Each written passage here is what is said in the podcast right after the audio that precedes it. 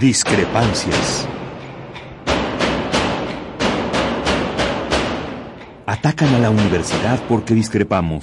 Viva la discrepancia, porque es el espíritu de la universidad.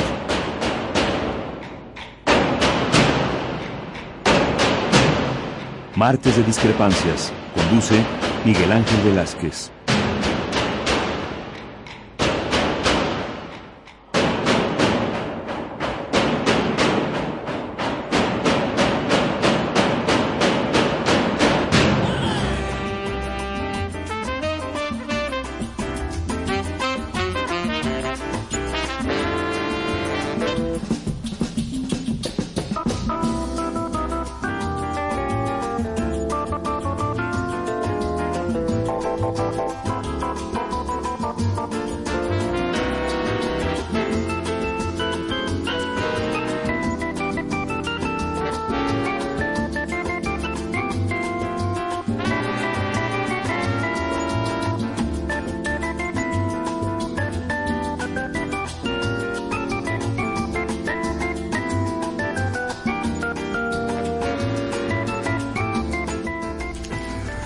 Gracias, gracias por estar con nosotros. Muy buenas noches.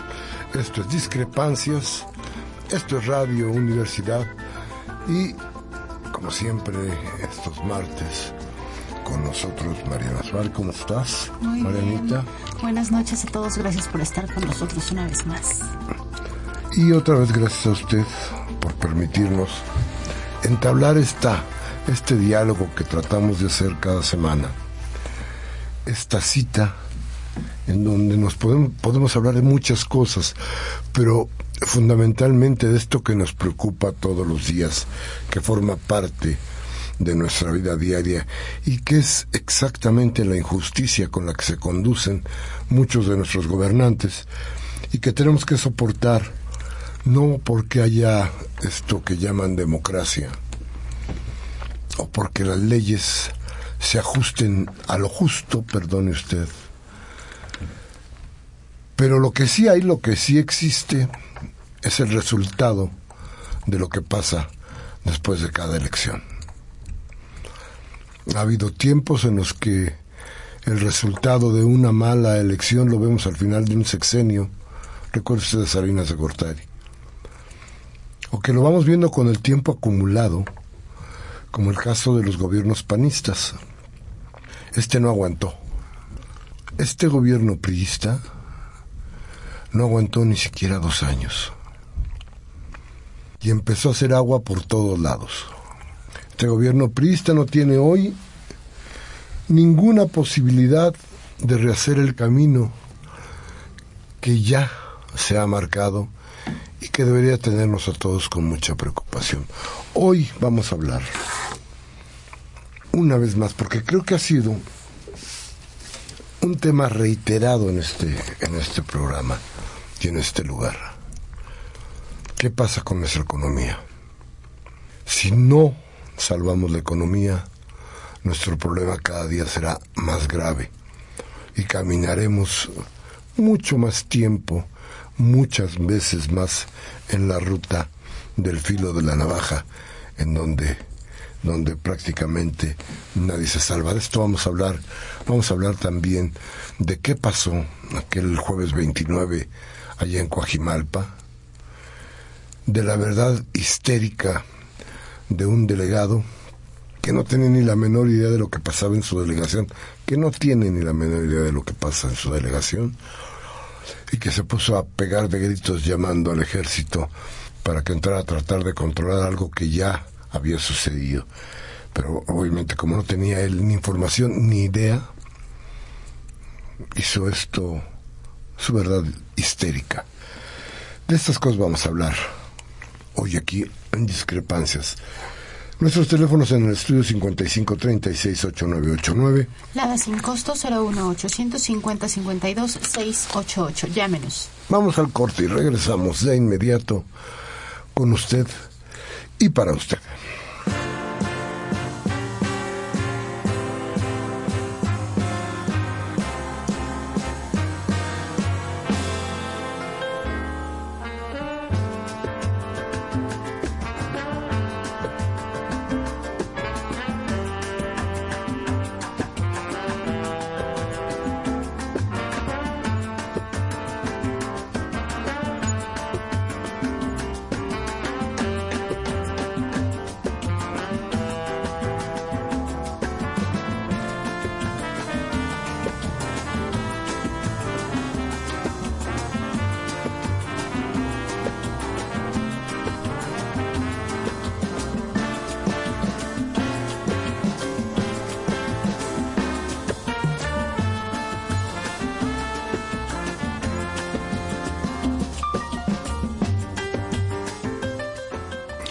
Bien, gracias, gracias. Teléfonos otra vez, 5536-8989. La sin costo 01850-52-688. Y como dice Mariana, llámenos. Llame ya. Llame ya. ¿Qué tal, Rápidamente. Bueno, hablábamos de que qué había pasado con la economía en México, qué está sucediendo con la economía en México. Y yo creo que hay datos que tenemos que poner muy en claro para usted, porque la política lleva a los políticos a tratar de engañar a la gente cuando las desgracias son graves.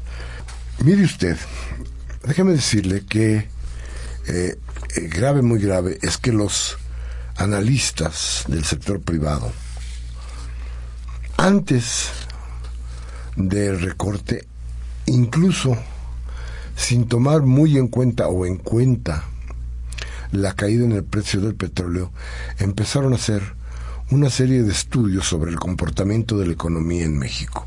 ¿Qué pasa? Dijeron que sus pronósticos que estaban por ahí del 3.50, sin contar lo que yo he dicho, bajaron al 3.29. Esto, le insisto, son analistas del sector privado, del nacional y el extranjero, ¿eh? y que participaron en una encuesta que levantó el Banco de México. Esta muestra se, muestra se levantó entre el 22 y el 29 de enero, antes de que el gobierno anunciara el recorte de 124 mil millones de pesos al gasto público. Redujeron también la previsión de crecimiento para el 2016. Es muy importante que empecemos a tocar el 2016 y va a ver usted por qué. Esto lo redujeron del 4 al 3.8% según el Banco Central.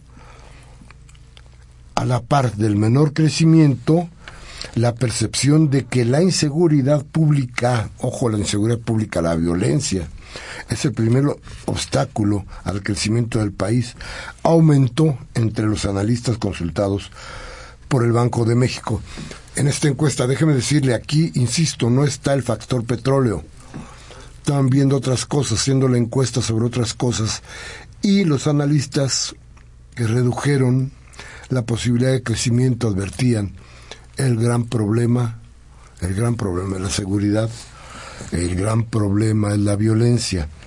Dicen ellos que los problemas de inseguridad pública recibieron 26% de las respuestas de los analistas respecto al principal factor que podría limitar el crecimiento en la economía. Y después eh, de la inseguridad, el factor más citado fue la debilidad del mercado interno. 14% y el tercero, el precio de exportación de petróleo. Ojo, fíjese usted cómo están midiendo los analistas. Ponen al final el precio del petróleo, pero nos dan no, antes la debilidad del mercado nacional, antes que el petróleo. Y primero, y en primerísimo lugar, desde luego, esto que se llama inseguridad. ¿Y qué es la inseguridad? Bueno, pues déjeme decirle que la inseguridad es que hoy se enfrentaron los padres de familia en Morelia. Hay un enfrentamiento allá. Cerraron las carreteras en Guerrero. En fin, todos los días tenemos que dar una nota que va en el rumbo de la, de la violencia. Todos los días tenemos que reportar algún muerto. Todos los días hablamos necesariamente, necesariamente, de cómo actúan los grupos. Eh, fíjese usted que yo no sé ya ni siquiera si son narcotraficantes. ¿Quién sabe? Porque ahora se dedican al secuestro, a la intimidación, a la, venta, a la, a la venta de protección. Hoy una mujer muy humilde me platicaba que en la esquina de su casa, en Chimalhuacán, ojo lo que le estoy diciendo, en Chimalhuacán, Dice que en la esquina de su casa hay una tienda muy grande, que esta tienda la tiene una pareja de, de, de gente ya adulta, que recibió, empezó a recibir llamadas y amenazas de la familia. a tal grado que tienen que pagar por la seguridad de su tienda 20 mil pesos mensuales. ¿Dónde están las autoridades? ¿Quién sabe? ¿Qué hacen? ¿Quién sabe? Estoy hablando de Chimalhuacán, un lugar pobrísimo. ¿Qué esperan? Es terrible. Bueno, pero entonces esta violencia es otro de los factores, o el factor principal, para que nuestra economía haya bajado en la percepción de los analistas ya algunos puntos de las mediciones de crecimiento del PIB. Luego de esto, el mercado, el mercado que no crece. ¿Sabe por qué no crece el mercado? Porque no producimos nada. No hay producción, no hay crecimiento. Lo que tenemos que hacer, lo, lo que tenemos que comer, lo importamos. Casi todo, ¿eh? Entonces ya no tenemos ni siquiera la soberanía alimentaria que tanto interés cobró alguna vez en este país. Ni eso. Y con todo esto nos dicen los analistas, bueno, pues ya iban, ya se iban a caer. Ahora con el recorte se van a caer más. Pero hay, hay una cosa fundamental para el 2016. Crecimiento de tasas de interés en los Estados Unidos. Se espera, y no hay prácticamente nadie que diga lo contrario, que al final del primer semestre Estados Unidos nos diga que va a aumentar sus tasas de interés. Si los bancos de Estados Unidos aumentan la tasa de interés, los capitales más importantes que actúan en países como México se van a ir de inmediato a Estados Unidos. ¿Qué va a suceder? Que habrá mucho menos dinero en este país. Como ya ha sucedido otras veces. ¿Qué va a pasar? Entonces tenemos que tener mucho cuidado con el 16. El 15 prácticamente está perdido. Estamos hablando, fíjese usted bien, estamos hablando en febrero. Aquí ya se nos acabó el año. Ahorita podemos decirle, señores, pueden cerrar la, la, la cortina, el changarro se acabó y ahí nos vemos. Pero lo malo es que no podemos decir, el año que entra regresamos con más fuerza. No, porque el año que entra va a estar peor. Si es verdad lo que otros analistas en el mundo están planteando, el precio del barril no volverá a crecer a 100 dólares, ni a 80, bueno, ni a 50. Entonces la economía mexicana, que se solventaba, que se apoyaba en la exportación de crudo, va a tener un hoyo grandísimo. ¿Cómo vamos a financiar? ¿Cómo se van a financiar los proyectos de, de este país? No lo sabemos. Y Lo se va a recortar en gasto social, ¿no? cada vez más.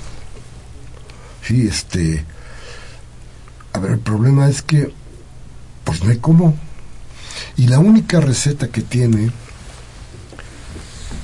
el FMI, el Fondo Monetario Internacional, el Banco Mundial, las grandes agencias, la única, la única receta que hay es corten el gasto. Corten el gasto significa jodan de abajo. Programas sociales, pensiones, todos los programas sociales, pensiones, reducir eh, trabajadores en las empresas, recortes en la mayoría de las empresas estatales. Y por eso es que ahora dicen que el crecimiento se reducirá a 2.5%, será el crecimiento de la economía mexicana y esto es un nivel inferior a la previsión gubernamental según eh, una eh, según Moody's que es una de las agencias eh, que, que, que ve este tipo de cosas Hay, hay una, hoy en la Cámara de Diputados, la gente de Hacienda va a tratar de explicar por qué el recorte. Y ellos están diciendo, el problema es que tenemos que hacerlo ahorita, porque el 16 viene tan fuerte que tenemos que ajustarnos ahorita. Sí, ya tenemos ahí un problema. Y fíjese, es un problema de finanzas públicas. Es un problema de la hacienda pública. Pero es un problema que golpea a todos. ¿Qué se va a hacer? ¿Qué se tiene que hacer? Yo creo que se van a tener que tomar medidas muy crueles, pero yo creo que es el momento más importante para que para que se dé el giro. Hoy sale Peña a decir que se va a trabajar con la transparencia, que se va a ver la cuestión de la transparencia en este país, pero no dio explicaciones de por qué se hace este recorte, cuando había dicho que no se iba a realizar ningún recorte presupuestal. ¿no? ¿Dónde están las reformas estructurales que tanto bien le iban a hacer a México? ¿no? Este, bueno, pero el lema es hundir a México. No, no, no, es que es mover, ¿verdad? Bueno, a ver, el problema es de las formas en las que han tratado de vendernos, o que se trató de vender toda esta parafernalia de, las, de, de, las, de los cambios a la Constitución, como se hicieron, lo que nos dijeron, era como planteamos, bueno, este, como planteó Andrés Manuel López Obrador, como planteamos aquí muchas veces, como se planteó en el periódico La Jornada, fueron litros y litros y litros de tinta para decir, eso no va a ser posible. Nos vamos a hundir aún más. Pero peor. Hoy, además, ya no la gente ya no está muy interesada en venir y explorar. En venir y sacar más petróleo de lugares muy difíciles con inversiones muy altas. Porque ya no es un negocio el petróleo. Ya no es tan tanto negocio, ¿no? Tanto. Seguirá siendo Bueno, pero ya no lo es como lo era, como era, ¿no? y ya no es ya no era Ya no es la punta de lanza. decían que un barril de petróleo andaba por los 8 o 10 dólares su extracción se ganaba todo lo demás no, bueno de cualquier manera el problema es que se nos cayó el negocio ¿qué nos queda? bueno nos queda desde luego y pensando también en el 16 que ojalá los mexicanos que están en Estados Unidos sigan teniendo trabajo para que sigan mandando sus dólares al país. Esto es un, un muy buen apoyo para nuestra economía. Pero, ¿cuánto tiempo va a durar eso? Eh, ¿Hasta qué punto la economía de Estados Unidos va a estar dando esto? Ojalá que sea por mucho tiempo. Ojalá que podamos transitar, cuando menos en los próximos tres años, con el dinero del trabajo de los mexicanos en Estados Unidos. De otra manera no va a haber cómo financiarnos porque no hay ningún proyecto, no hay ninguna idea. Lo mejor, lo único que se les ha ocurrido es decir, ya no gastemos. Ya no gastemos qué si no tenemos nada. Vamos rápidamente a un corte. Regresamos con ustedes nuestros teléfonos 55 36 8989. La sin costo 01800 50 52 688.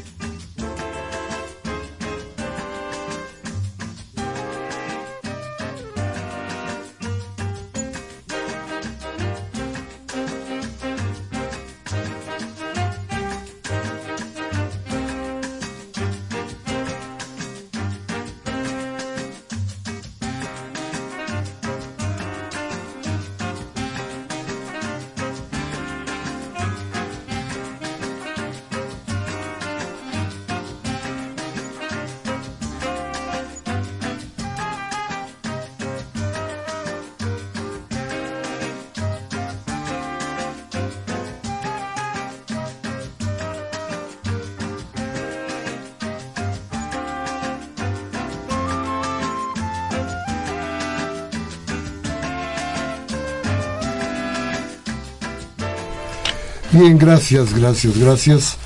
Eh, mire usted, también sin dejar el tema, desde luego. El pasado, el, el viernes 30, Hacienda anunció, como ya sabe usted, el recorte. Este recorte equivale a... A mí no me gusta mucho ver los porcentajes, pero creo que aquí tendríamos que ser muy claros. Al 0.7%.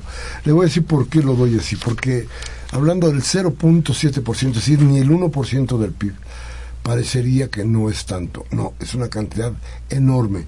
124.300 millones de pesos. Eso es lo que significa ese 0.7%. Es decir, no crea usted, por favor, que esto es nada. No, es importantísimo y tenerlo bastante claro. Este, ahora, ¿por qué habría que recortar los eh, gastos sociales? ¿Por qué dejar a la gente sin empleo? Lo que tenía que haber hecho Peña Nieto es haber salido hoy para decir, señores, señores, ¿qué creen? Ya no voy a ganar un dineral porque este ya me da pena. Si no, pues este, denme chance, ¿no? Eh, Yo creo que el problema es que como tiene que pagar la casita, Sí, claro. sí le ha de costar una lana, ¿verdad? Vive Garay también, si entonces. se bajan el salario, ¿cómo pagan las casitas? No hay forma. ¿no? Los abonos, ves que no son tan chiquitos. De millones de pesos. Estamos hablando, yo creo que al mes, al, al semestre. Híjole, no, pues cómo se van a recortar el salario. Bueno, pero era, era, pero esa es una de las de las posibilidades. Que se baje el salario. Si hubiera sido, ¿qué le diría? Esto está bonito, ¿no? No hubiera faltado alguno de los nuestros analistas de radio que dijera que a toda madre es el presidente, que ya No se bajó el salario, ¿no? No, nada. Lo que dijo, bueno, pues Pero las plazas de personal eventual y por honorarios del sector público van a disminuir en un 10% en este 2015. Que eso significa cuánto de empleos. Pues esto deben de, de ser, por lo menos, aquí dice em, que esto disminuirá a 18.100 millones de pesos, pero no no tenemos la cifra de exactamente cuántos empleos serían, ¿no? Pero, bueno, Pero es bueno, otra vez, vamos a ahondar, vamos a aumentar el nivel de gente sin empleo. sí. ¿Qué pasa cuando no hay empleo?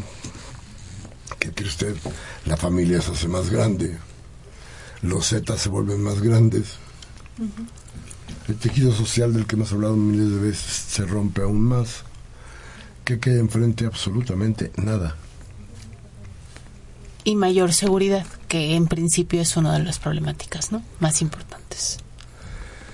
Entonces, eh, yo lo que veo aquí, o lo que deberíamos de ver muy en serio, es que no hay muchas posibilidades dentro del esquema neoliberal que maneja el gobierno.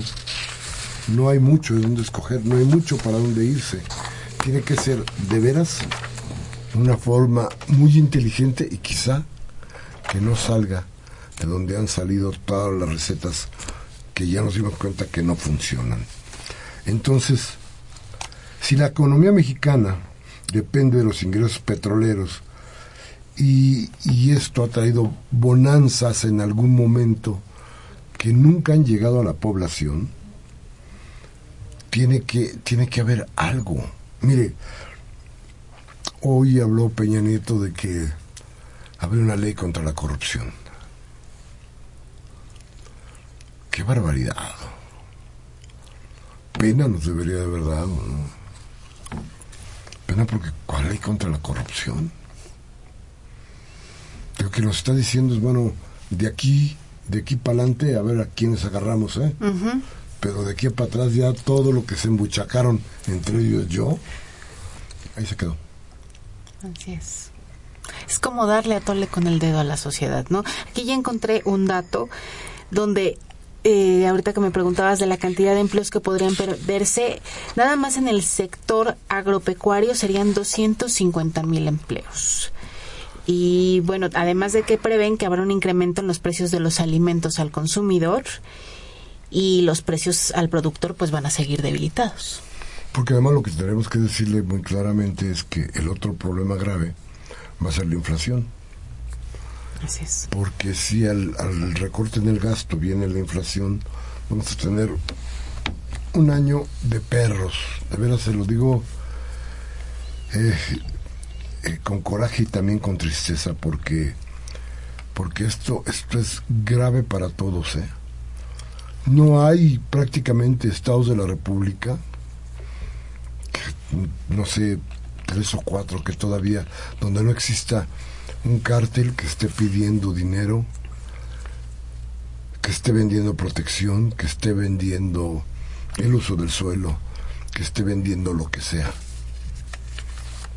No hay prácticamente uno solo. A ver, este, ¿de qué sirven las autoridades? ¿Para qué sirve el señor Murillo Caram? Que uno entiende que está cansado, ¿no? Pero... Ya se cansó. Está cansadito, pobrecito, pues que trabaja mucho. Pero ahí anda, busque y busque por todos lados y no encuentra nada. Entonces, bueno, ¿qué tendríamos que hacer? Hay, dice Andrés Manuel López Obrador, que él ahorraría en el gasto público 300 mil millones de pesos, nada más con el ajuste a la baja del sueldo de los altos funcionarios y acabando con costosos privilegios como los seguros de gasto médico mayor para la alta burocracia, el uso de automóviles de maravilla, los automóviles que son estos cuatro, bueno, pero está hablando de eso, de 300 mil millones de pesos si llega la presidencia y baja el salario de los altos funcionarios, no de la gente de la burocracia en general, sino solamente los altos funcionarios. Esto quiere decir que sí hay posibilidad de lograr pasar el bache, o esta crisis, o esta nueva crisis. Sí hay posibilidades, pero con nuevas recetas, no con las recetas que nos vuelven a dar desde el FMI o desde el Banco Mundial. Mire usted Grecia. Hablábamos de Grecia aquí hace 15 días, 8 días, no me acuerdo. Y decíamos sobre Grecia, ¿qué tal? Se rebelaron, les valió un caramba lo que diga el, eh, la comunidad europea y ellos están viendo, o el presidente actual de la izquierda radical, está viendo por la gente. No es mucho lo que hay que pedir aunque es importante. No es mucho. Lo único que se tiene que pedir es justicia. Bien, nuestros teléfonos 5536-8989. La sin costo 01850 52 688. Regresamos con ustedes en un minuto.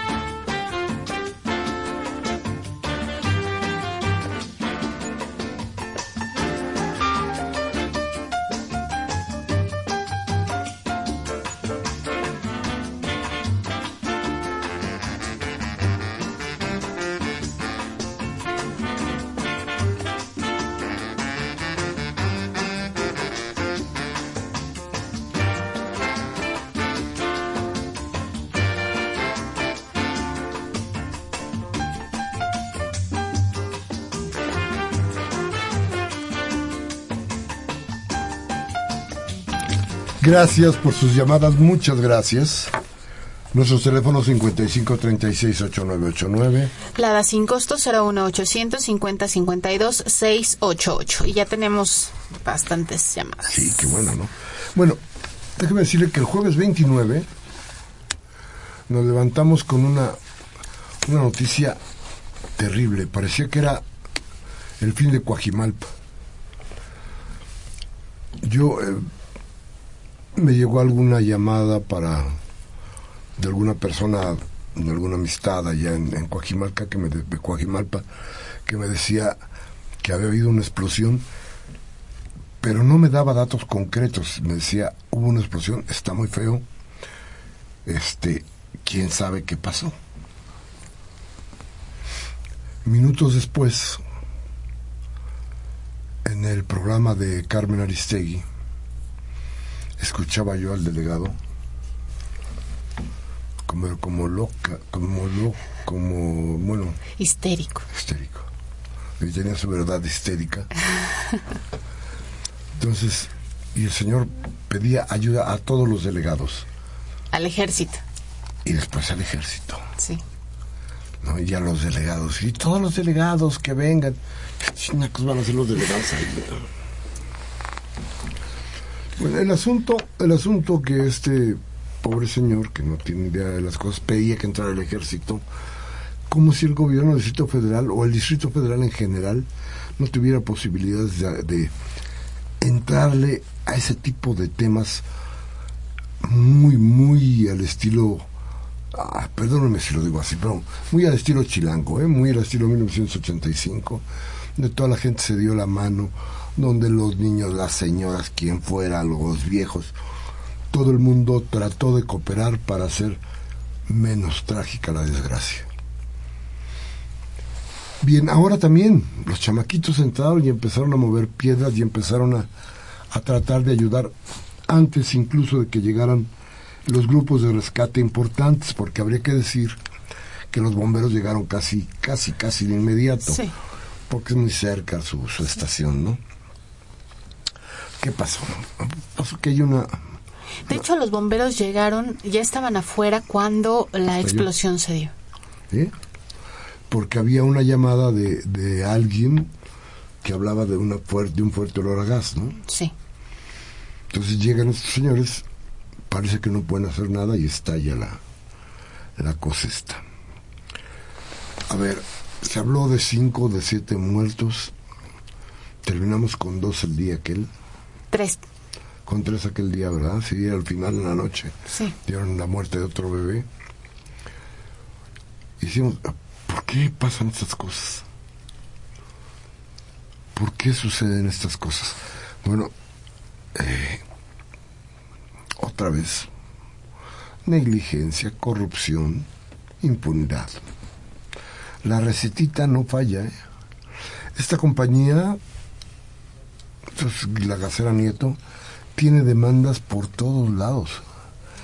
En Profeco acumulado demandas, pero de a de veras. ¿Y qué ha pasado? Absolutamente nada. ¿Por qué? Pues por eso. Porque la corrupción y la impunidad generan ¿qué? Pues explosiones de pipas, caídas de puentes, malconstrucciones de muchas cosas. Ese es el problema de la corrupción, ese es el gran problema de la corrupción. Cuando hablamos de que existe corrupción, hablamos de que las cosas van mal. Alguna vez me decía al- algún tiempo algún delegado, mira, yo le pido al fabricante que me dé el 15% y el fabricante le baja al, al, al- al cemento o al asfalto, pues el 15% de la carpeta.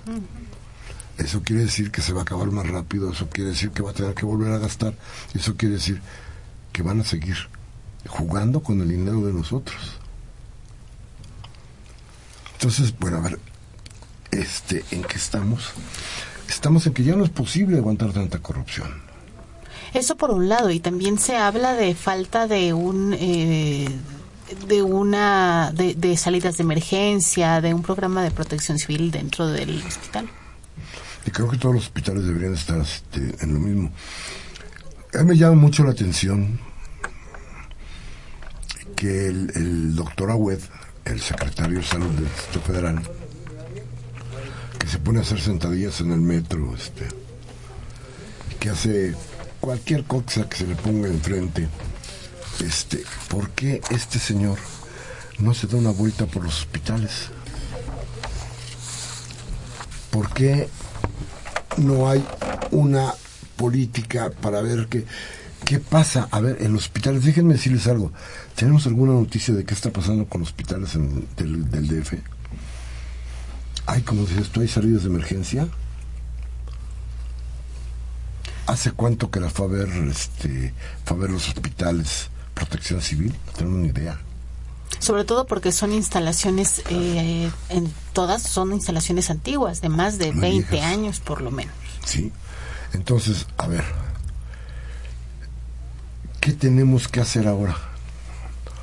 Pues asegurarnos de que las cosas no vuelvan, vuelvan a suceder. Tenemos que aprender de lo que sucede ahí. Pero el jueves fue grave, 72 lesionados 72 lesionados, la cifra final, sí, 72. y hoy quedan 20 personas hospitalizadas, 10 de ellas de gravedad, otras 10 que ya están en terapia, interme- en terapia intermedia, digamos, que podrían salir en 24 o 48 horas. y graves, graves, entonces 10. 10. Fíjese, todavía estamos planteándonos que el estallido no nos acaba de decir cuántas personas pudo haberse llevado. Sí. Pero más, a ver, el mercado quedó casi deshecho. Sí. Hoy estaban entrando los comerciantes a ver qué podían rescatar de las cosas que tienen ahí dentro. Pero se habla de que quizá lo tengan que reconstruir. O sea, está- Junto con el hospital. Sí, junto con el hospital. Claro. Entonces, a ver, pues sí estamos hablando de algo grande, ¿eh? Las casas aledañas fueron cristal. 200 casas 200 que casas. tuvieron algún tipo de daños. Sí. Es importante ver que en lugar de pegar de gritos, el delegado lo que debería de haber hecho de inmediato era tratar de saber qué era lo que realmente había ocurrido para tratar hoy de tener respuestas. Porque lo que tenemos son anuncios, anuncios constantes, muy fuertes, anuncios que de veras llaman la atención. Hay una crónica del día, eh, no una crónica, yo diría que una serie de relatos que pudo recoger la reportera Rocío González de la jornada en el que decía, por ejemplo, uno de los que había visto el momento de la explosión, decía, es que voló el techo y luego cayó. El techo del hospital. ¿Cuánto gas tuvo que haberse acumulado en el hospital para que volara de tal forma? Hoy ya los peritajes hablan de que fue una falla en la manguera, en la conexión de la manguera. Porque había también dudas de si había tenido que ver también la conexión de gas del hospital, que ya era antigua. Pero según la Procuraduría del Distrito Federal, fue la conexión de la manguera. Pero y lo que yo me pregunto es si fue la conexión de la, de la manguera, no tengo ningún dato para rebatir eh, el diagnóstico que están dando. Pero, ¿cómo lo hicieron para que entrara tanto gas? No, yo no, no me queda claro, no lo entiendo. No sé cómo fue posible. Se olía tanto a, a tanto a gas porque también la gente no salió. Bueno, afortunadamente se evacuó mucha gente. Sí, mucha gente sí, si pero no, este, la desgracia hubiera sido mucho peor.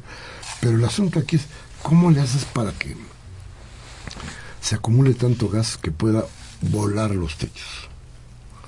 ¿Cómo? Bueno, vamos a tratar de tenerle mucha más información sobre las gaseras.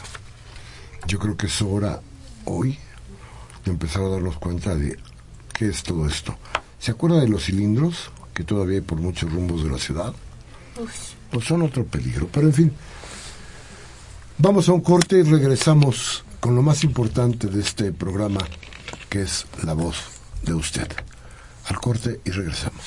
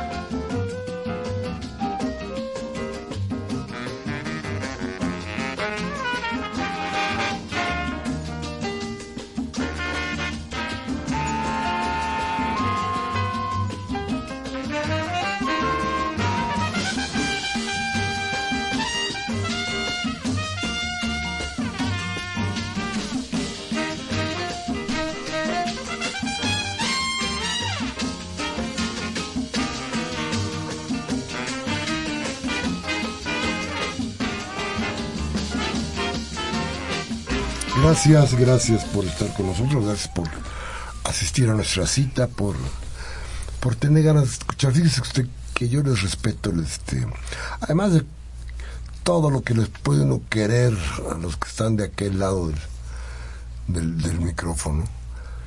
Déjenme decirle que además hay un respeto terrible porque porque imagínense una radio donde no hay donde no hay venta de porquerías. donde no te invito a chupar, no te vendo condones, no te digo que tienes, no, pues este, aguantar todo eso es así como salir del, del mundo, ¿no? Y estar en un programa, en una radio, que tiene otra idea, que busca otras cosas. Es como que aquí no vendemos alitas, este, ni juguetes para niños, nunca que se maten entre ellos, cosas por el estilo, ¿no? No, no, no, no, no, este, por eso lo respeto yo tanto, por eso respeto tanto a la gente de Radio Universidad. En fin, vamos con sus llamadas. Mariana. Nos llamó Francisco Javier de Coajimalpa justamente y nos comenta, el hospital que estalló y se incendió fue un hospital mal diseñado, o sea, no había sistemas de evacuación, no tenía patio de maniobras para el suministro de combustibles. Muchas gracias, Francisco. Sí, es parte de lo que estábamos diciendo, pero creo que, que no solamente don Francisco es esto, yo creo que habría que darle una vuelta a todos los hospitales para ver cómo andan en, qué situación están. Porque no solamente puede ser una pipa, pueden ser sin número de accidentes que pueden poner en riesgo a la gente que está ahí dentro, ¿no? Ángela Margarita Rubel dice aquí, de Álvaro Obregón, dice el nombramiento del nuevo secretario de la Función Pública no va a resolver el problema profundo de la corrupción. Él no va a investigar a su propio jefe, Peña Nieto es una simulación en un año electoral. El mundo al revés en un acto de malabarismo político. Y muchas gracias, doña Ángela. Tiene usted toda la razón, toda la razón. Eso es parte del discurso de estos que quieren mantener el poder. Pero qué bueno que usted, doña Ángela, como muchas más personas, estén claras en lo que está pasando para que esto no se repita. Máximo García eh, nos comenta, los jueces de la Suprema Corte de Justicia ganan más de 600 mil pesos mensuales, tienen celulares gratis, carros blindados y si se enferman van a Houston a sanarse. Usan 5 mil pesos para su comida, sus alimentos y todos los fallos que dan son para eh, los poderosos son los sueldos más altos, yendo en decadencia de esa forma. Pide que se quiten la pensión alimenticia a todos los políticos, haciendo énfasis en lo que había comentado Miguel Ángel. Pues sí, pues sí, pero, pero híjole, es más difícil que... Deberíamos ver este qué casitas tienen los magistrados para saber de cuánto es el, el ramalazo mensual, ¿no? Bueno, Alicia Altamirano de la colonia Portales dice, cuando se aprobó el actual presupuesto, tenían conocimiento los burócratas de lo que eh, ocurriría ahora con la crisis económica y han tratado de clasificar la información, lo cual es muy ruin porque no es posible que un secretario de Hacienda o un Congreso no se hayan dado cuenta de lo que estaba de lo que estaban provocando. Dan cuenta que son unos improvisados. Un saludo, gracias y un saludo también para usted, doña Alicia. Sí, mire, yo, yo creo que un país productor de petróleo como México, un país que había hecho reformas para plantear eh, nuevos horizontes en el petróleo como base de la economía, tenía que haber estado clarísimo de cómo venían las políticas en, el caso concreto de las políticas de precios del petróleo. Mire usted, todos sabíamos que Estados Unidos seguía acumulando y acumulando y acumulando reservas. Sabíamos que las reservas probadas de los sauditas cada día estaban mejor, eran más grandes. Y sabíamos que la producción todos los días iba en aumento. Había quien decía, bueno, cuando venga el invierno se va a tener que... No, llegó el invierno, está pasando el invierno y la crisis del petróleo es muy grave. Sí, necesariamente tenían que haber visto el Congreso, el gobierno, los analistas que cobran carísimo. Tenían que haber visto un horizonte como el que tenemos hoy y que nos está pegando durísimo. Tenían que haberlo visto. No lo vieron, o si lo vieron, no quisieron decirlo. Aurelio García nos llama de Tlalnepantla. Muchas gracias, Aurelio, por las felicitaciones. Eh, nos dice, como sigue, se pregunta, ¿cómo es que sigue el PRI en los primeros lugares en el sondeo de votaciones? Eso sí, las despensas ya están listas para ser repartidas a las familias. Me sorprende, la gente es muy apática y no quiere involucrarse. Nos comenta Aurelio, deberían tener un psicólogo sociólogo para que los analice. Sí, claro, y además tendremos que ver ciertas cosas que están pasando y que son muy importantes, porque no es solamente que sean apáticos, ¿eh? es que regularmente no tienen información. Y cuando la gente no tiene información no puede tomar decisiones correctas. A ver, si la gente sigue viendo al Chavo del Ocho, pues como qué información quieren que tenga. Si la gente sigue viendo las noticias donde sale un tipo que lo primero que dice es no va a ser tan grande el problema, o si lo único que puede decir es, ah, les viene el desempleo pero poquito. O que no dice nada, pero dice que va a, combatir la corrupción. Claro, que es, es otra vez la simulación. Entonces la gente, pues, ¿qué actitud puede tener?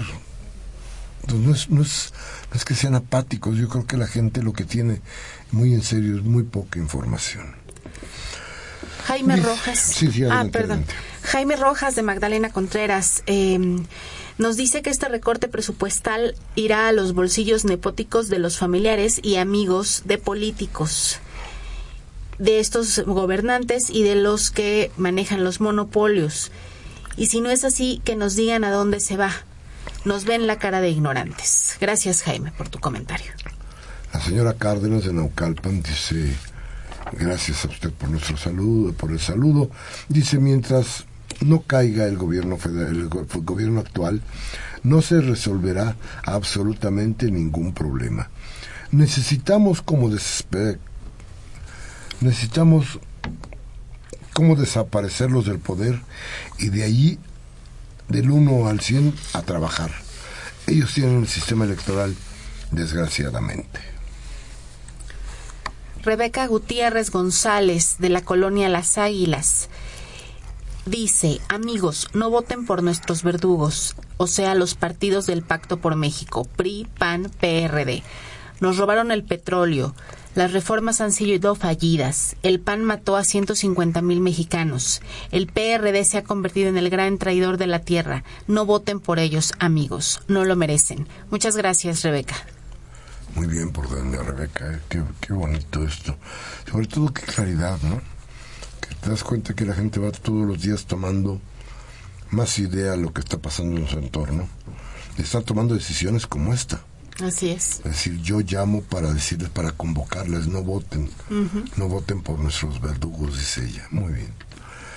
Dice Silvia García de Benito Juárez, se supone que existían un seguro que restauraría, o algo así, el precio del petróleo. Yo no creo que haya sido solo tres muertos en Coajimalpa.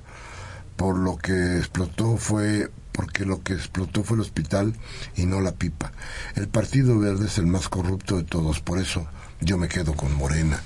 Dice doña Silvia García. Mire, si hay un si hay un, un, precio del petróleo dije a ver si podemos invitar a alguien para el próximo martes para que nos diga esto del precio del petróleo, porque el precio del petróleo, el seguro del precio del petróleo, es, es chiquito, ¿eh? abarcaba nada más cierta producción y no todo. Ya veremos cómo está todo esto. Adriana Martínez de Naucalpan nos dice, eh, Luis Videgaray dijo que para el 2016 el Banco Mundial va a hacer el presupuesto de México. Entonces, que vaya renunciando.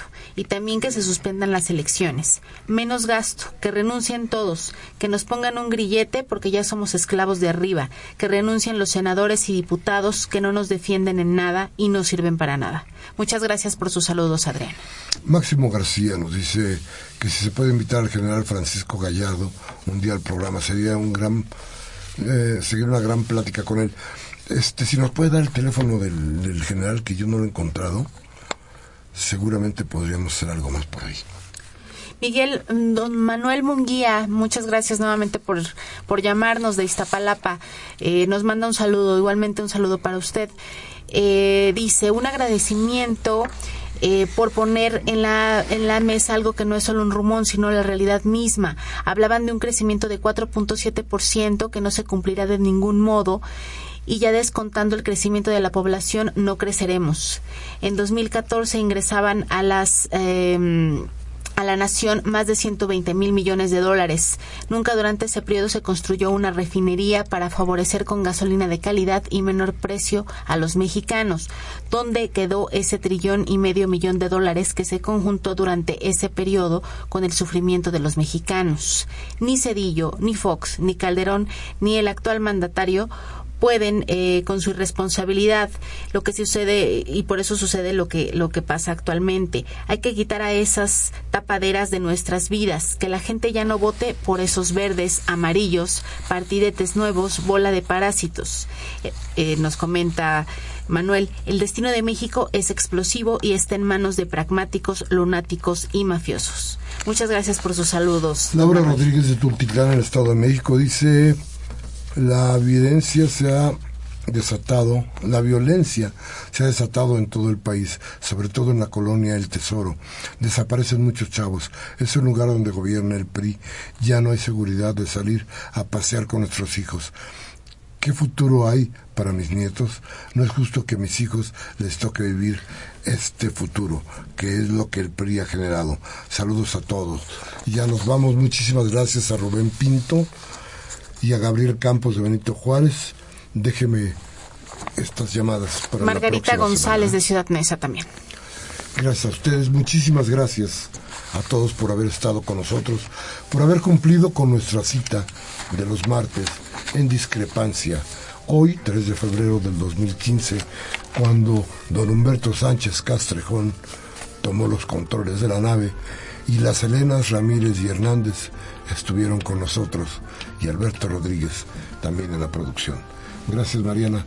Gracias. Gracias a usted y como siempre le pido, le suplico, piense, reflexione. Si lo que hemos dicho aquí le sirve, tómese un café con sus amigos, hable de lo que aquí hablamos y si no, si no quiere pensar, cámbiele, cambie la televisora de fórmula para que le deshagan el cerebro. Hasta la próxima.